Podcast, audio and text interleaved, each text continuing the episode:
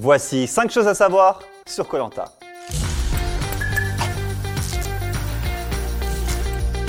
Colanta n'a pas toujours été présenté par Denis Brognard. Ah Oui, je sais, c'est un choc, mais en 2001, quand ça a démarré en France, c'était un mec qui s'appelait Hubert Auriol.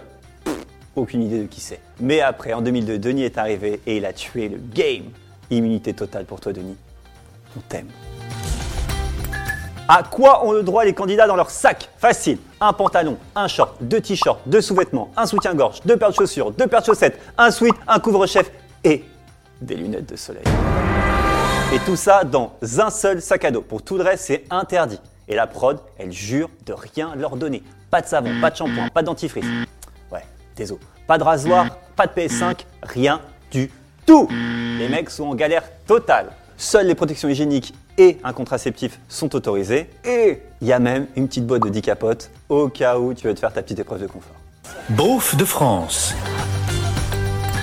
Colanta est une émission éco-responsable. En tout cas, c'est ce qu'ils promettent. Les plages sont nettoyées avant et pendant le tournage. Et dans la production, ils disent même Nous avons une vraie politique de traitement de nos déchets pour ne rien laisser traîner après notre passage. Les équipes disposent de gourdes recyclables à remplir d'eau et de fontaines pour ne plus consommer trop de bouteilles en plastique. Je veux bien, il y a quand même 100 personnes sur le tournage, donc je suis pas sûr qu'à la fin ça soit hyper éco-friendly. Mais bon. Denis Brognard est un petit tricheur Ah Pas de panique, rien de grave. Pour paraître nickel, le cheveu peigné, l'auréole absente sous les aisselles, Denis change de chemise tout le temps. Il peut changer 4 à 5 fois de chemise par épreuve. Pendant que les autres, ils galèrent en train de transpirer avec de la boue, en train de bouffer du sable, lui, Denis, il est posé, tranquille, toujours nickel. Mais Denis, c'est pas un feignant non plus, il teste les épreuves lui-même.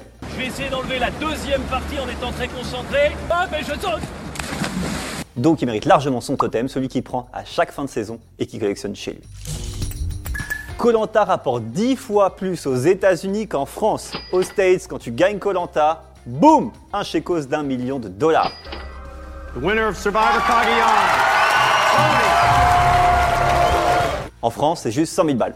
Pas ouf, limite tu gagnes plus en répondant à la question de Denis avant la pub. Mais les vrais me diront non, Colanta c'est pas pour l'argent, c'est pour la survie, on est des aventuriers. C'est vrai. Exemple avec Claude, 3 participations, 0 élimination, 3 fois les poteaux, 0 euro gagné. Ouais, tu peux me regarder, y a pas de souci.